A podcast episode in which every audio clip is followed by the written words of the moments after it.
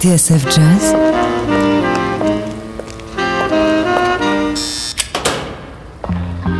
Dans les coulisses de la grande histoire du jazz.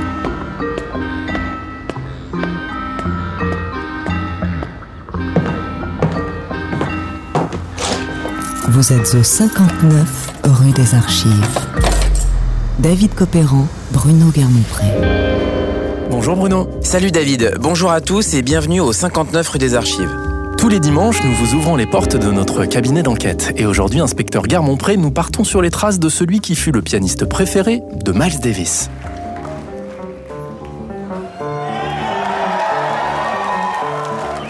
À 89 ans, Ahmad Jamal jouit d'une aura considérable. Fait partie du cercle très fermé des légendes vivantes du piano jazz et ses apparitions sur scène, de plus en plus rares, sont toujours un événement. Pourtant, celui que l'on surnomme l'architecte n'a pas toujours fait l'unanimité. Il a dû batailler ferme contre une partie de la critique qui ne voyait en lui qu'un pianiste de bar, quand d'autres, comme Miles, ne juraient que par lui. Connu pour sa version historique de Pontiana en 1958, Ahmad Jamal, musicien coloriste et pianiste des grands espaces, vient de publier un nouvel album, Ballade.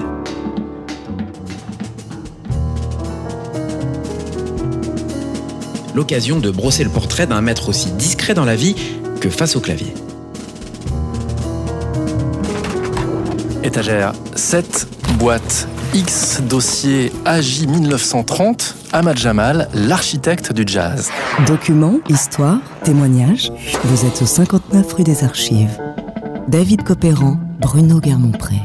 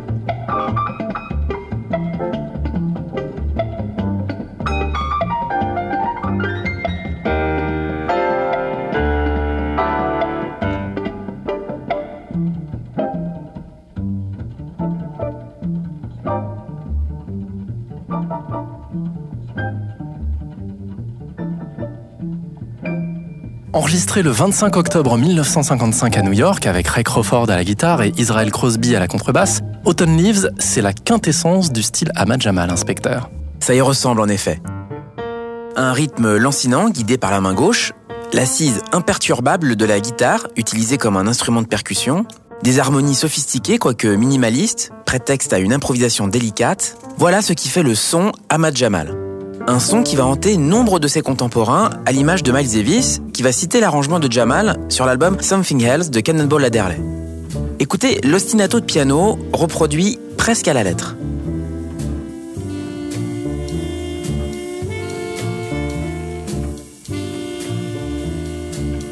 Pour toutes ces raisons, David, Ahmad Jamal a toujours voulu s'affranchir de l'étiquette jazz, ce mot trivial issu de l'argot des Noirs.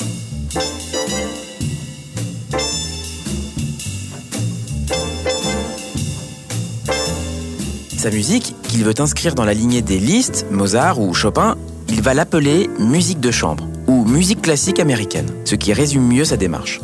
Un combat acharné pour davantage de reconnaissance qu'il mène avec élégance depuis le début des années 50.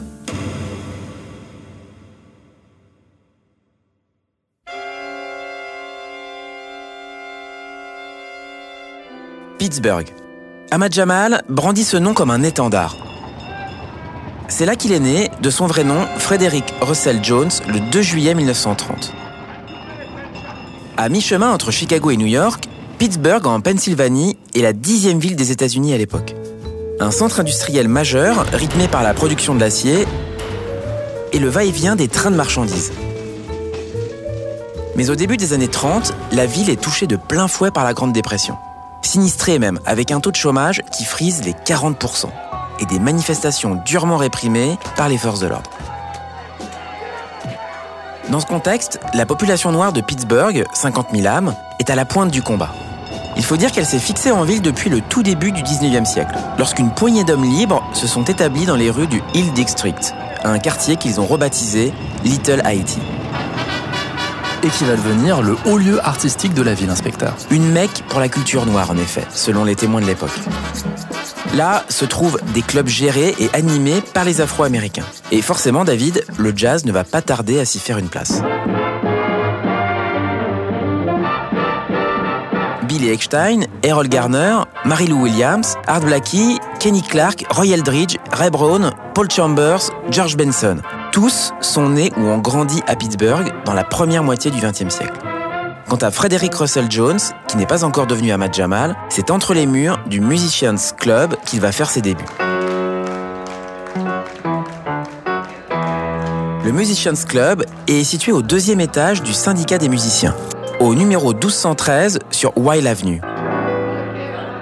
Piano bar, salle de concert et local de répétition, c'est le point de chute idéal pour tous les jazzmen qui veulent socialiser et se jauger lors de jam sessions mémorables.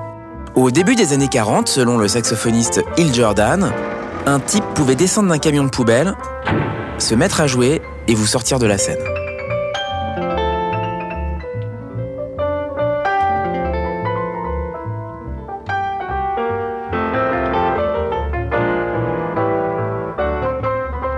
C'est donc là, au Musicians Club, que Fritz Jones va faire ses premières rencontres. Oui, et parmi elles, celle du guitariste Ray Crawford, qu'on a entendu sur Autumn Leaves il y a quelques instants.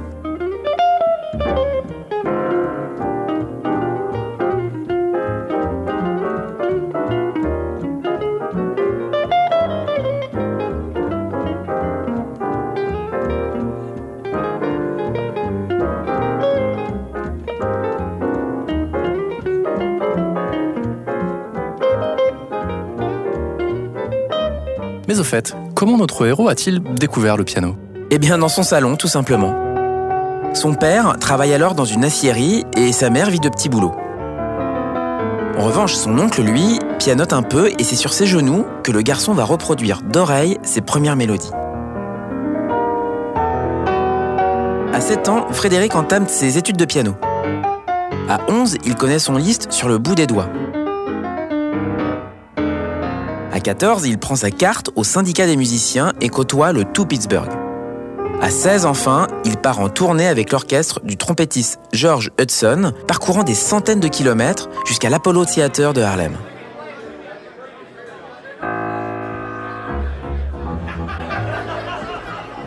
Mais David, c'est une autre ville qui va sceller le destin de Frederick Jones. Et cette ville, inspecteur? C'est Chicago.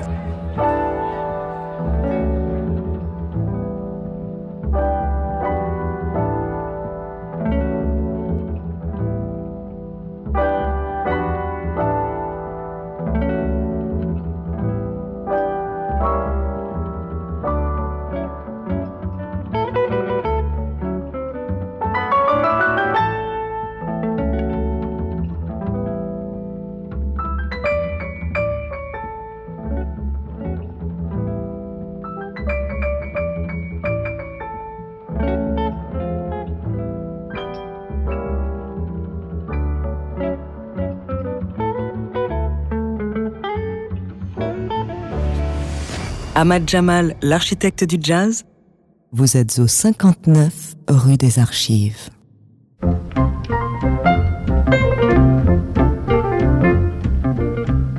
Élevé dans une famille modeste au tournant des années 30 et 40, le jeune Frederick Jones, qui deviendra bientôt Ahmad Jamal, a vécu dans le quartier noir de Pittsburgh, une ville qui ne jure alors que par le jazz. Tout jeune, notre héros livre le journal de la famille Strayhorn, l'un des plus grands compositeurs américains. Plus tard inspecteur, il fréquentera la même école que le pianiste Errol Garner, de 7 ans son aîné. Frederick Jones est alors complètement bluffé par le jeu de Garner, qui va devenir son grand frère de piano en quelque sorte. La preuve, il ne rate pas une occasion de le voir jouer. Parmi ses autres influences, Art Tatum et Mozart, qu'il n'hésite pas à mettre sur le même plan.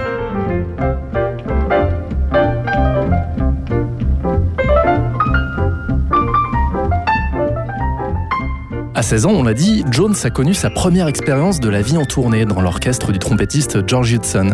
Mais il ne va pas s'arrêter là. Oui, et bientôt il rejoint la petite troupe des Four Strings, un quartet de swing tout à cordes dirigé par le violoniste Joey Kennedy avec Ray Crawford à la guitare. Encore lui.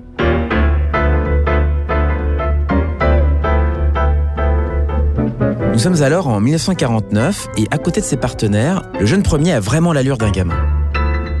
Fluet, plus petit, il semble perdu dans un costume trop grand pour lui. Malgré des débuts prometteurs et une chronique positive dans les colonnes de la revue Downbeat, les Four Strings est une aventure sans lendemain et les opportunités se font rares. En 1950, Fritz Jones quitte le navire. Il entend bien trouver du travail et part tenter sa chance ailleurs, là où l'herbe est plus verte et les clubs de jazz plus nombreux. Direction Chicago.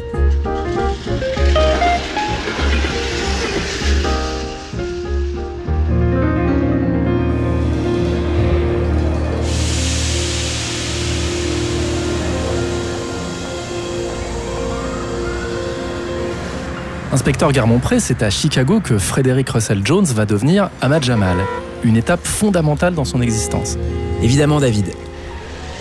À son arrivée dans le South Side, le jeune pianiste s'inscrit au local numéro 208 de l'Union des musiciens.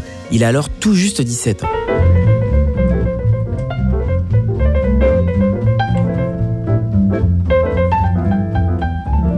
À l'époque, c'est obligatoire. Il faut avoir vécu en ville depuis plus de six mois pour être autorisé à travailler en tant que musicien. Après avoir vécu de petits boulots, Fritz Jones est enfin prêt. Il se lance. Il rappelle le guitariste Ray Crawford et le contrebassiste Tommy Sewell, rescapé des Four Strings, et monte son premier trio.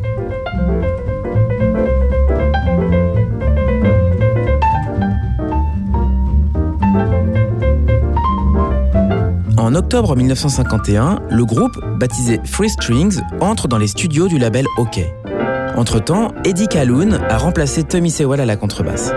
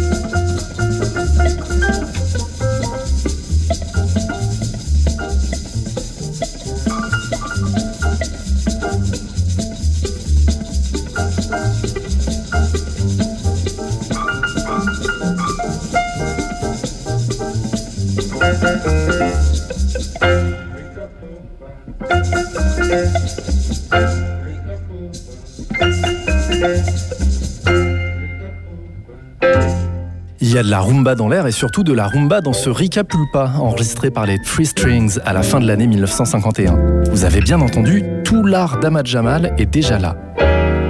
Le piano aérien, influencé par Nat King Cole, la guitare qui imite le son du bongo, relevé d'un soupçon de shakéré, et la contrebasse qui dodeline gentiment en arrière-plan. Ah oui, et pour la première fois inspecteur, sur la pochette du disque publié par Roquet, on peut lire le nom d'Ahmad Jamal. C'est vrai, David. Mais alors, pourquoi Fritz Jones a-t-il changé de nom? Eh bien, c'est assez simple. À ce moment-là, un courant de l'islam venu des Indes s'est implanté à Chicago. C'est le mouvement Ahmadiyya qui a pignon sur rue depuis le début des années 20. Ce courant-là, il séduit beaucoup les Noirs car il se préoccupe des droits civiques. Il est même précurseur en la matière.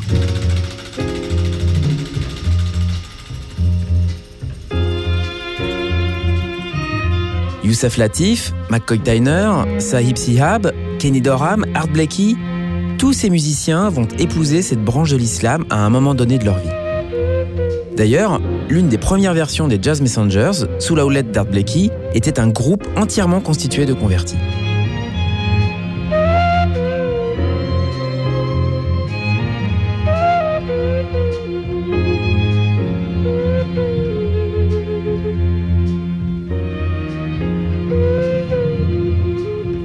Cuthbert Ormond Simpkins, l'un des biographes de John Coltrane, nous en dit plus.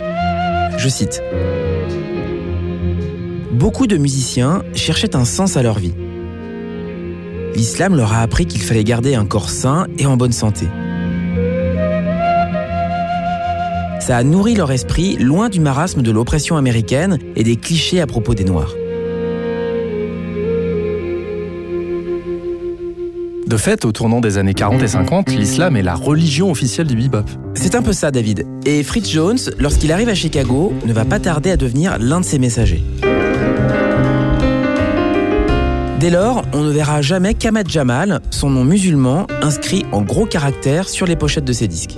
Cependant, la foi est un sujet d'ordre privé pour le pianiste. Un jardin secret qu'il va cultiver loin de la curiosité des journalistes. Inspecteur Garmont-Pré, au début des années 50, ses premiers disques d'Ahmad Jamal vont faire école. Oui, et très vite, les Free Strings vont devenir officiellement le Ahmad Jamal Trio.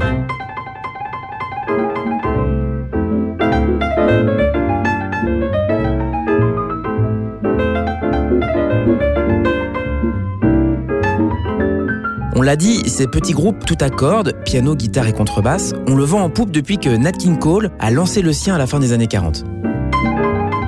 D'ailleurs, Ahmad Jamal n'est pas le seul à reprendre la formule.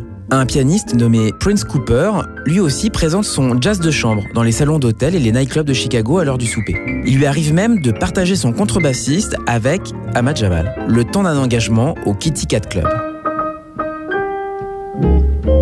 Mais inspecteur, au final, c'est bien la formation d'Ahmad Jamal qui va sortir du lot. Évidemment. Et il faut dire que le pianiste n'a pas son pareil pour magnifier l'espace et accentuer davantage les dynamiques.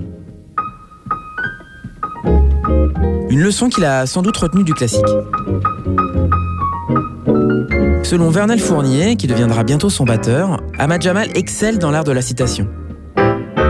Et lorsqu'il se lance dans un aparté au beau milieu d'un morceau, il attend de ses partenaires qu'ils répondent du tac au tac. Ahmad Jamal, dit-il, a cinq ou six manières différentes d'envisager une chanson. Parmi celles-ci, Ahmad's Blues, qui restera l'une des plus belles compositions du pianiste. Le blues dans ce qu'il a de plus délicat et sophistiqué. Écoutez.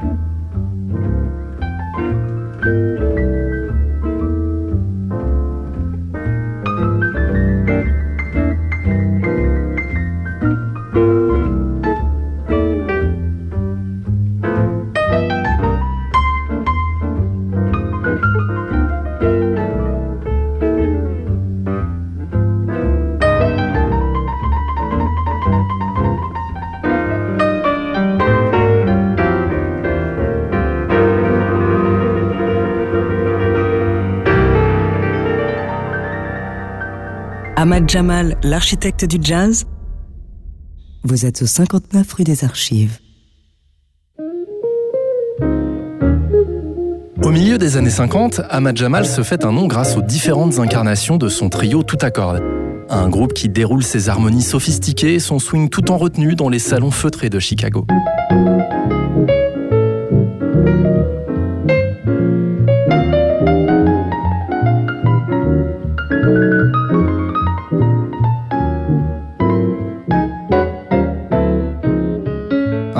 Ahmad Jamal va gagner, bien malgré lui, cette réputation de pianiste de bar dont il mettra longtemps à se défaire.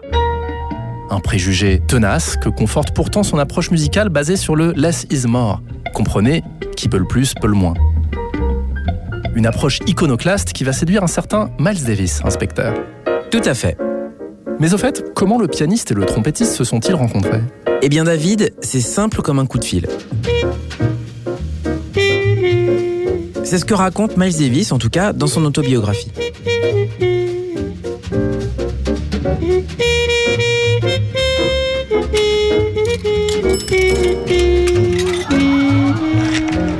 Ma sœur Dorothy, se souvient-il, m'avait téléphoné d'une cabine depuis le Persian Lounge à Chicago en 1953.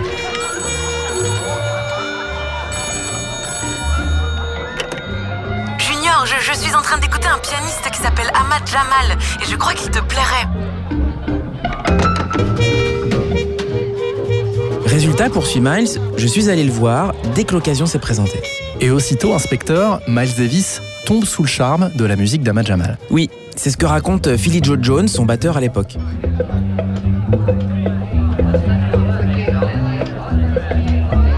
Nous sommes arrivés à Chicago, dit-il, pour écouter Ahmad Jamal et son trio tout accord. Et à chaque mesure, on entendait un accent sur le quatrième temps.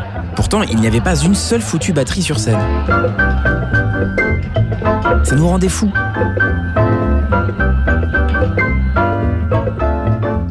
Miles a regardé de plus près et il s'est aperçu que Ray Crawford produisait ce son en tapant le micro de sa guitare avec son poignet. Et le trio swingait du tonnerre avec ça. Sur ce, Miles m'a dit Joe, si tu fais la même chose avec tes baguettes et la caisse claire sur le quatrième temps, notre groupe sonnerait du feu de Dieu.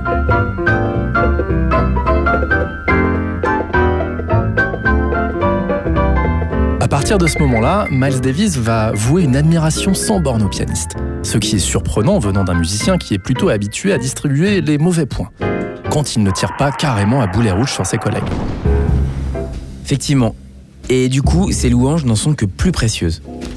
Dans le numéro de décembre 1958 du magazine Jazz Review, le trompettiste encense Ahmad Jamal.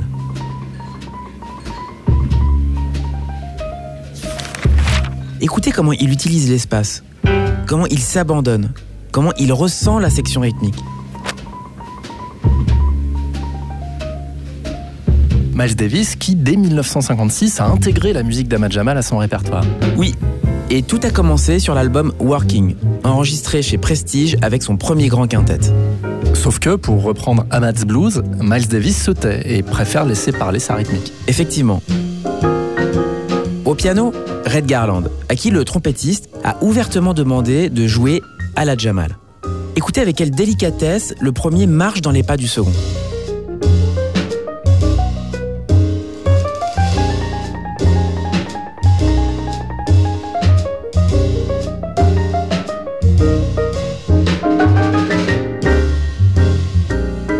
Rebelote en 1958 avec Billy Boy, inspecteur. Billy Boy, c'est un traditionnel qu'Ahmad Jamal a adapté pour les Free Strings en 1951. Là encore, Miles Davis donne carte blanche à Red Garland qui en livre un arrangement copie carbone de l'original. L'album, c'est Milestones évidemment.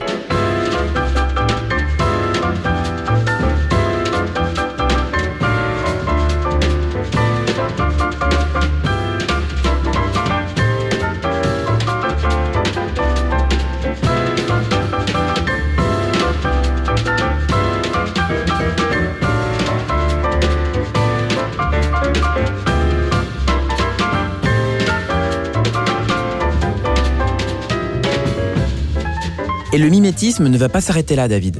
Au milieu des années 50, c'est toute une série de standards que Miles Davis va shipper à Ahmad Jamal. A Gale in Calico, It Could Happen to You,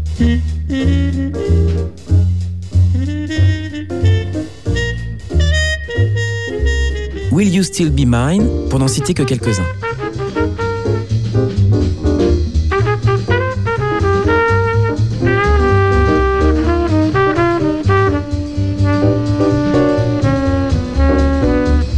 Fait, ce qui séduit Miles à l'époque, c'est la capacité d'Ahmad Jamal à faire sonner son trio comme s'il s'agissait d'un grand orchestre. Grâce à un travail ingénieux sur les renversements d'accords et un rôle inédit donné à la guitare et à la contrebasse.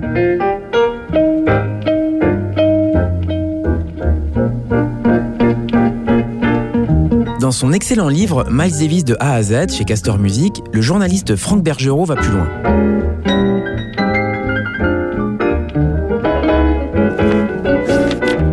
S'agit moins, je cite, d'aligner les solos l'un après l'autre que d'aménager le son et de répartir les instruments dans l'espace, en leur distribuant des motifs et des modes de jeu complémentaires, propres à créer un climat, une progression dramatique, un groove qui tienne le public en haleine.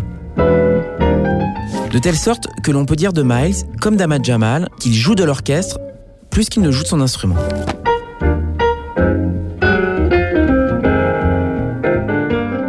Démonstration éclatante avec New Rumba, que Miles Davis reprend à la note près sur l'album Miles Ahead avec la complicité de l'arrangeur Gil Evans.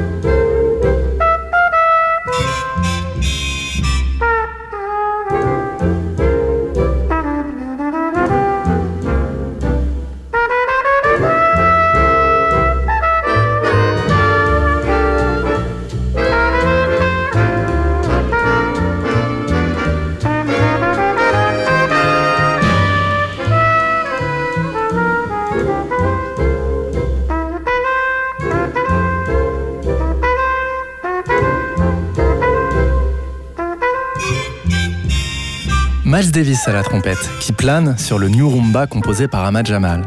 Un extrait de Miles Ahead, album culte gravé pour Columbia en octobre 1957.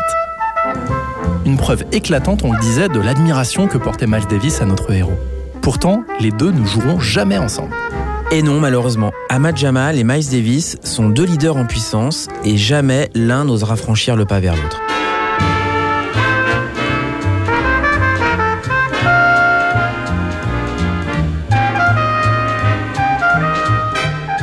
Inspecteur Garmont-Pré, au moment où Miles enregistre Miles Ahead, Ahmad Jamal opère lui une petite révolution dans son trio. Ah, une révolution de taille, vous voulez dire En fait, le guitariste Ray Crawford vient de prendre congé de la formation. Il quitte Chicago avec la ferme intention de monter sa propre affaire. Ray Crawford, on l'a vu, était le pilier du groupe, dont il assurait la cohésion rythmique. Alors plutôt que de le remplacer par un autre guitariste, Ahmad Jamal va faire appel, pour la première fois, à un batteur.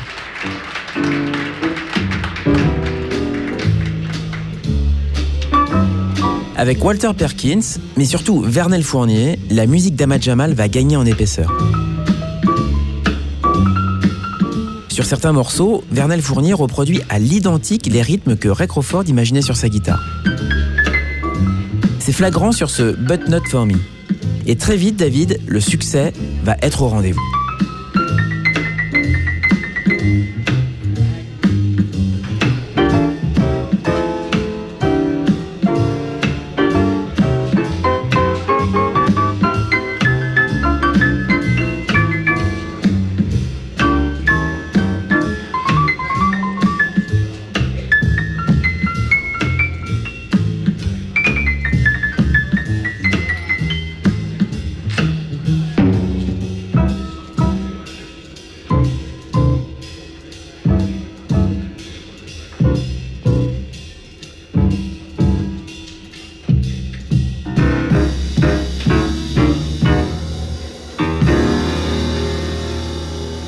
Ahmad Jamal, l'architecte du jazz.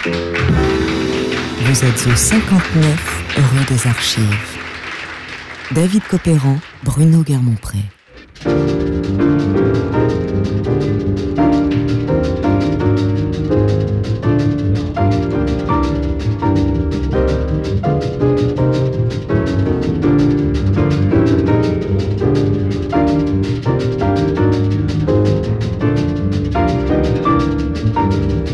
Des années 50, Ahmad Jamal est un pianiste en vogue.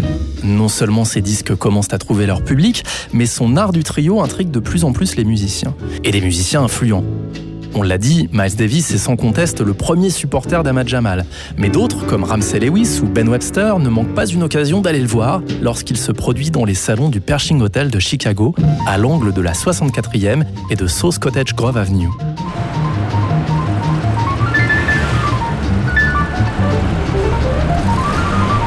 Sommes à quelques blocs seulement du South Side, le quartier noir de Chicago, le centre des spectacles.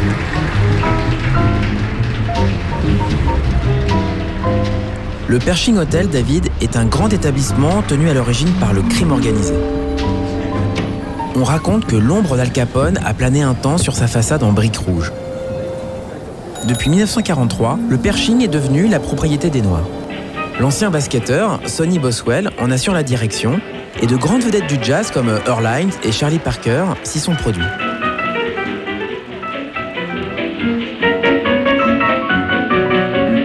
Situé en face du Grand Ballroom, le Pershing propose trois salles dédiées à la musique. Un dancing, un club qui a pignon sur rue et un salon plutôt luxueux dans lequel Ahmad Jamal va jouer six soirs par semaine pendant un an. Une occasion en or pour développer son répertoire. Bien sûr, à raison de 5 sets par soir, Ahmad Jamal et son trio vont pouvoir explorer tous les recoins du Great American Songbook. Des standards que le pianiste a découverts lorsqu'il était gamin dans sa maison de Pittsburgh. Parmi eux, un air de Nat Simone et Buddy Bernier, inspiré semble-t-il par un traditionnel cubain, la chanson de l'arbre.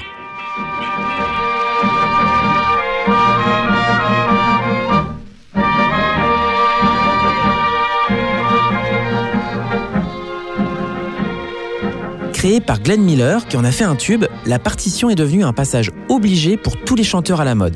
Bing Crosby le premier.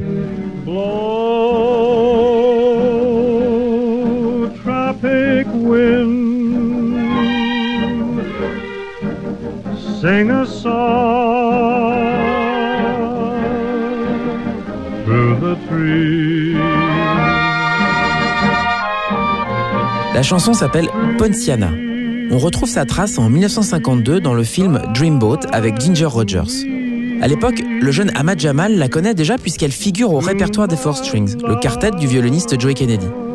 Sauf qu'au Pershing, en 1958, le pianiste va aborder la chanson d'une manière totalement différente. Un vrai coup de génie.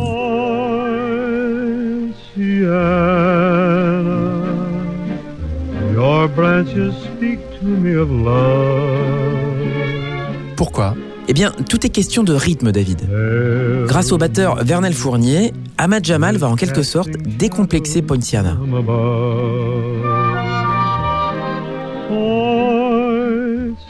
Dans les colonnes de Jazz Magazine, Vernel Fournier raconte Je venais juste de rejoindre l'orchestre et nous jouions à Chicago. À la pause, alors que je réajustais ma batterie, Ahmad s'est mis à jouer Ponciana. Je me suis assis j'ai essayé ce rythme qui a évolué. Tout ça venait de la Nouvelle-Orléans.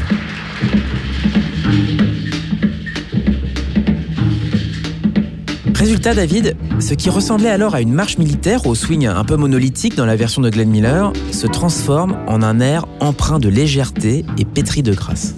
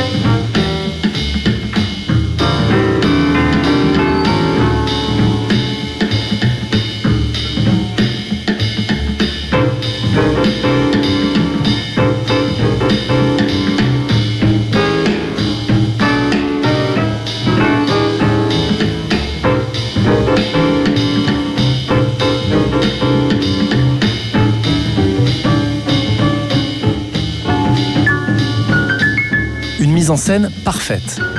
Un classique absolu du jazz. Ponciana, enregistré au Pershing Lounge en janvier 1958 par Ahmad Jamal au piano, Israel Crosby à la contrebasse et Verniel Fournier à la batterie. Inspecteur, qu'a-t-elle de particulier la rythmique de Vernal Fournier? Eh bien, écoutez attentivement. La partie de batterie, elle est basée sur le rythme de la seconde line. Qui vient des fanfares de la Nouvelle-Orléans? Tout à fait. Écoutez les explications de Erlin Riley. Il est le batteur d'Ahmad Jamal aujourd'hui et comme Vernel Fournier, il est né à New Orleans.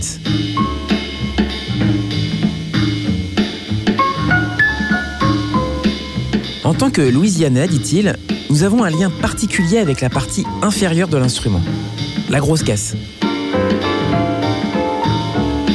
On joue de la batterie de bas en haut, contrairement au batteur de swing qui joue plutôt du haut vers le bas.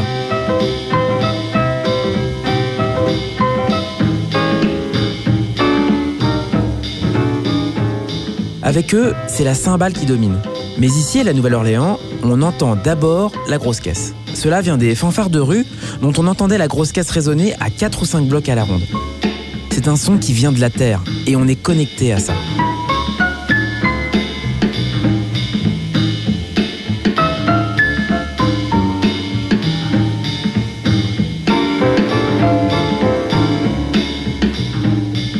Même s'il vivait à Chicago, poursuit Erlin Riley, Vernel Fournier se souvenait de ses racines néo-orléanaises. Je peux donc facilement imaginer que lorsqu'ils ont commencé à travailler sur Ponciana, Vernel est parti naturellement dans ce groove et Ahmad Jamal a sauté sur l'occasion. Même quand il la joue maintenant, ça ne sonne pas pareil s'il n'est pas accompagné par un batteur de la Nouvelle-Orléans. Il n'y a pas la même connexion, pas les mêmes couleurs. Il n'y aura pas ces petites choses subtiles qui font l'essence du son. Écoutez.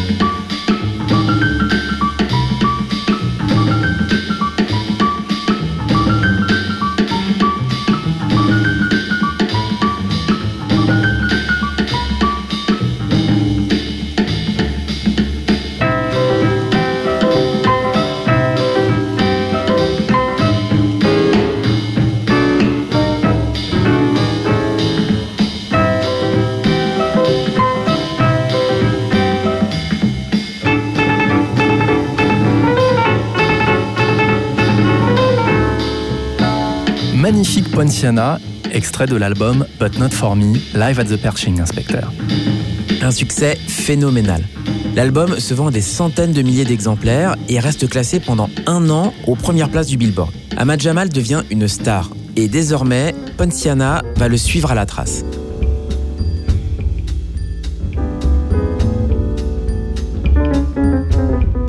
Aujourd'hui encore, il n'est pas un concert dans lequel le pianiste ne joue pas ce standard qui lui est désormais totalement associé.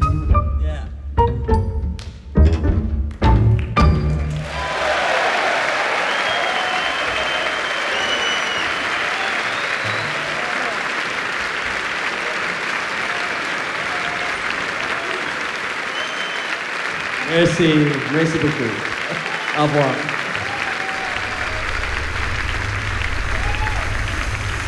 Le plus beau moment de jazz.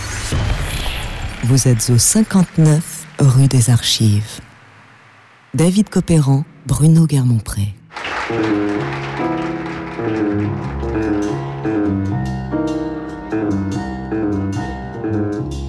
Suite et fin de notre saga consacrée à Ahmad Jamal dans 59 rue des Archives.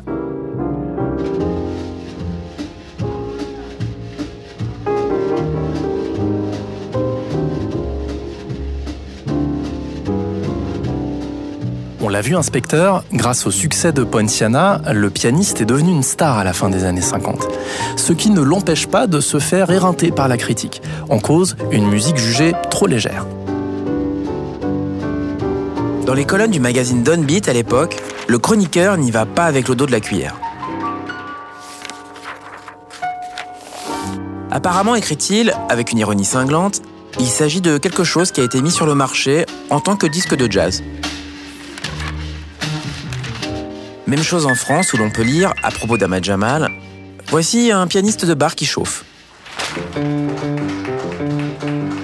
Mais ce qui est vraiment cocasse, David, c'est qu'à force d'être taxé de pianiste de bar, Ahmad Jamal va finir par en ouvrir un. Vraiment? Eh oui. Grâce au succès de Ponciana, le trio a traversé les États-Unis, de New York à San Francisco en passant par Washington.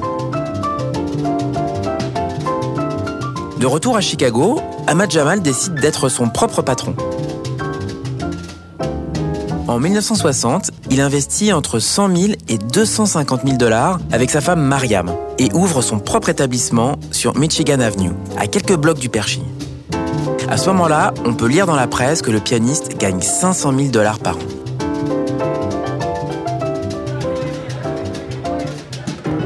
Avec ses allures de palais méditerranéen, l'Alhambra joue résolument la carte du bling-bling et de l'exotisme.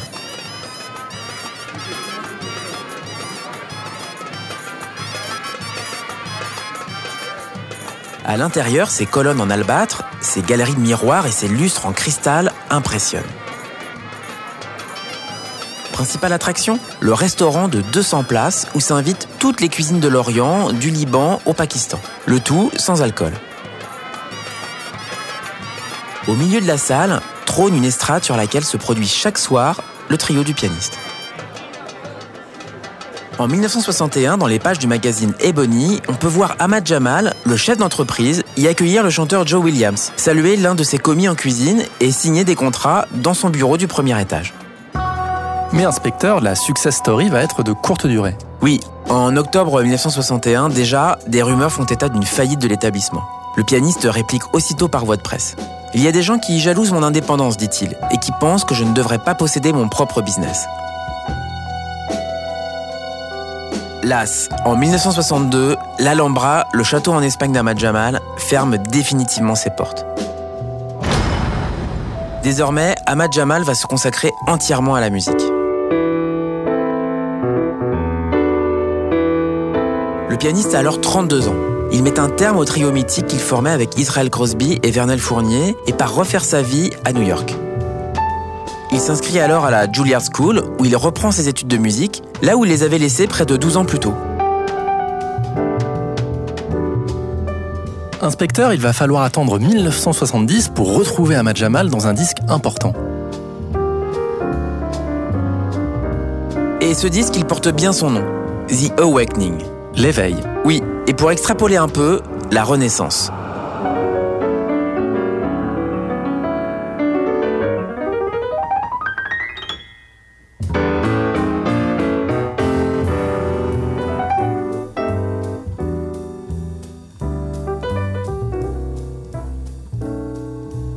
Enregistré pour Impulse en février 1970, The Awakening présente Ahmad Jamal sous un jour nouveau, moins classique et par conséquent plus aventureux.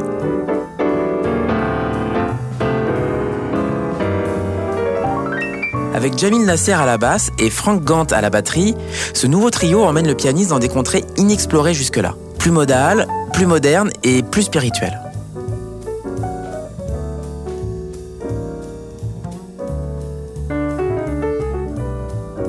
Ed Michel, qui a produit l'album pour Impulse, se souvient.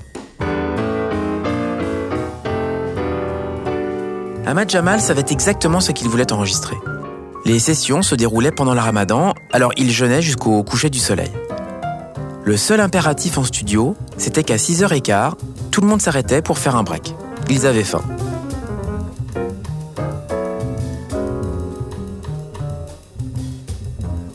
Dans les notes de pochette de l'album, le critique Leonard Feather admire le pianisme d'Ahmad Jamal, si j'ose dire. Et de conclure, pour les jeunes générations et les néophytes, faites que ce disque leur serve de réveil. Un réveil délicieux, bien que tardif.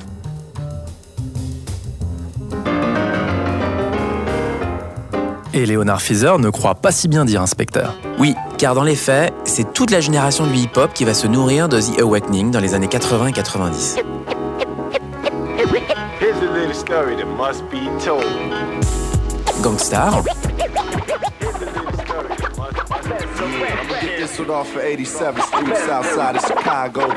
Here's a little story that must be told. whistled off for 87th Street, south side of Chicago. Chicago. Come on. Yeah, check it. It's like, come on, y'all, get live, get down. Common sense is in your town. I said, come on, y'all, get live, get down. Common sense is in your town. Nas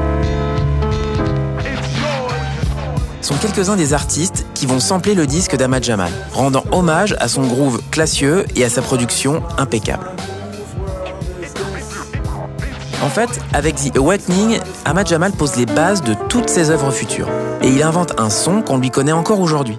On est loin, très loin du piano bar.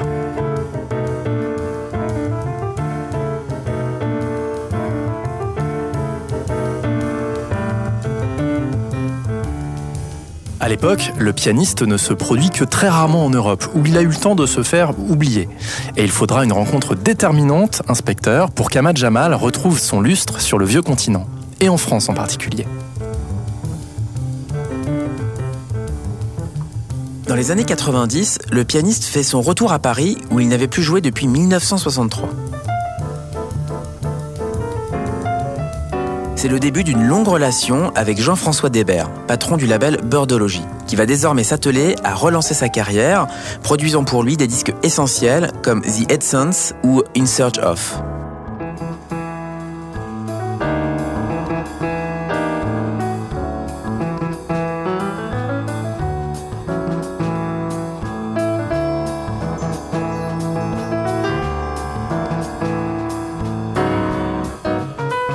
C'est aussi à cette époque qu'Ahmad Jamal va poser les bases d'un tout nouveau groupe, avec James Kamak, puis Reginald Ville à la basse, Manolo Padrena aux percussions et une fidélité incroyable au batteur de la Nouvelle-Orléans, puisque Idris Muhammad et Erlin Riley vont marcher successivement sur les pas de Vernel Fournier. À sa disparition en 2005, Ahmad Jamal dira de Jean-François Débert Il était un frère pour moi. Un homme qui s'intéressait à la musique d'abord et au business ensuite. Entre-temps, le pianiste aura vécu une formidable renaissance.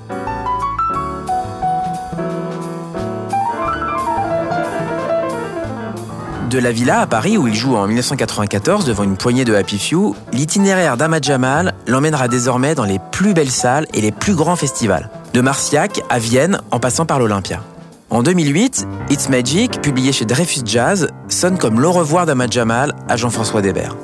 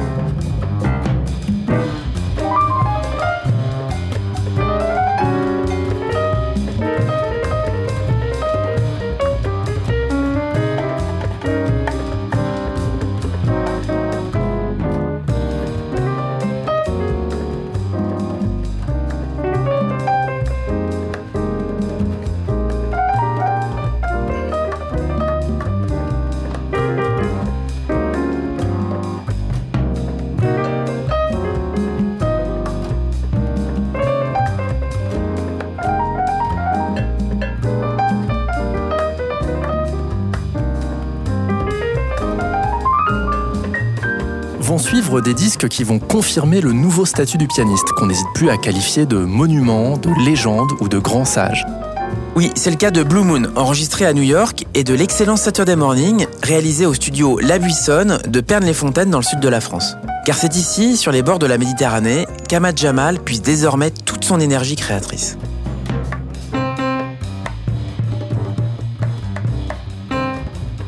Après avoir annoncé sa retraite en 2014, c'est à Marciac qu'Ahmad Jamal fait son grand retour en 2016, inspecteur. Et oui, il en profite pour mettre en chantier deux nouveaux disques. Marseille, inspiré d'un séjour dans la cité phocéenne, et puis Ballade, un piano solo, exercice dans lequel on ne l'a plus entendu depuis au moins trois décennies. Un disque qui porte la signature d'Ahmad Jamal, grand maître du minimalisme, architecte des sons et des silences, et dont piano fait encore des merveilles. Écoutez.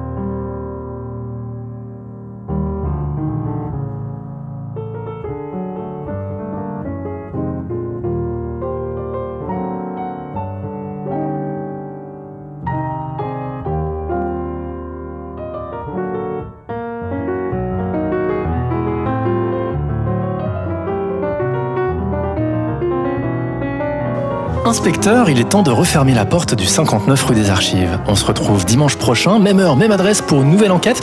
59 rue des Archives, une émission réalisée par Eric Holstein avec le précieux concours de Guillaume Herbet. Retrouvez-nous en podcast sur le www.tsfjazz.com et sur l'iTunes Store d'Apple. N'oubliez pas d'éteindre la lumière en partant et surtout, restez les oreilles grandes ouvertes. Salut Bruno. Salut David.